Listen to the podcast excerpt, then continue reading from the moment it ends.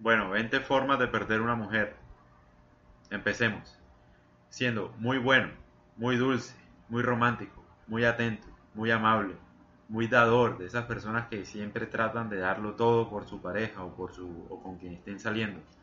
Muy perdonador, muy tolerante, muy ayudador, muy caballero, muy generoso, muy permisivo, muy indulgente, muy agradable, muy comprensivo, muy considerado, muy complaciente y muy como como no sé cómo decirlo, como como qué, como pensante, comprensivo, no sé. Muy tierno también y muy respetuoso, yo agregaría.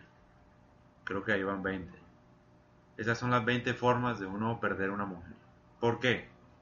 El problema no es serlo, uno puede ser respetuoso, uno puede ser amable, etc. El problema es cuando yo le agrego el adverbio muy.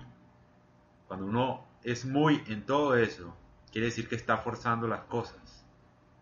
Cuando tú estás forzando algo, se siente falso. Una mujer siente que no es sincero eso.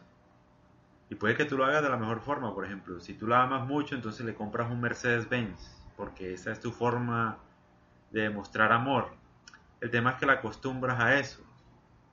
Entonces el día que no tengas plata para comprarle un Mercedes-Benz, ella no te va a querer y se va a ir con otro que sí se lo dé.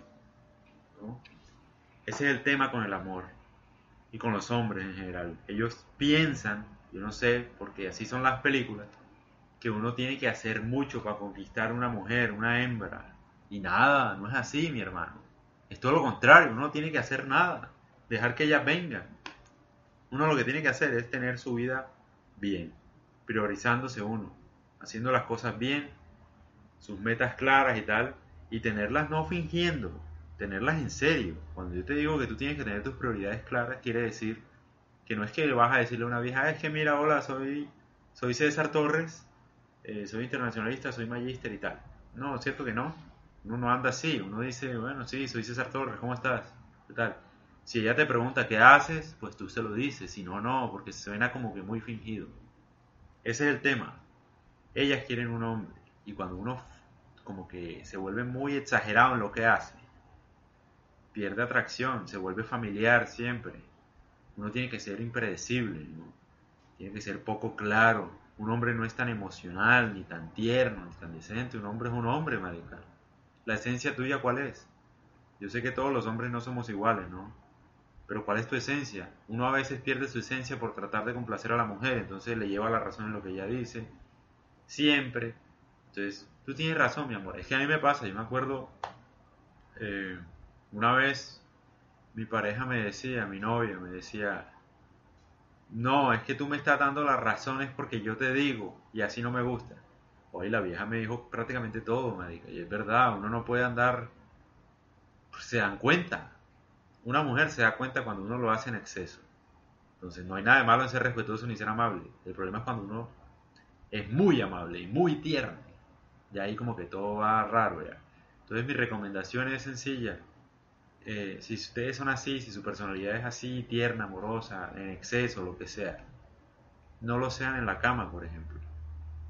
Sean un hombre salvaje de mente en la cama. Esa es como la mejor forma de contrarrestar eso y su mujer los va a amar más todavía, porque va, va a haber una combinación extraña, va a decir, oye, este man es súper decente y súper tierno, o sea, no pensé que fuera una máquina sexual, ¿entiendes? Entonces, eso es como el contraste, ¿no? Ahí ya se te olvida ser caballeroso, ser respetuoso, ser tal. Como cuando la vieja te dice que le hable sucio en la cama y tú le dices, eh, sí, mi amorcito, mi gatica, no sé qué. Ey, marica, si una vieja te pide que le hables sucio es porque, pues puta, quiere que seas un demente, quiere ser un hombre salvaje, sin piedad. ¿Sí me entiendes? Que le digas que es una zorra. Estoy jodiendo. O sea, no se lo tomen tan literal, pero un ejemplo. Ustedes saben cómo hablo yo de esto. Trato de hacerlo lo más como comprensivo, lo más...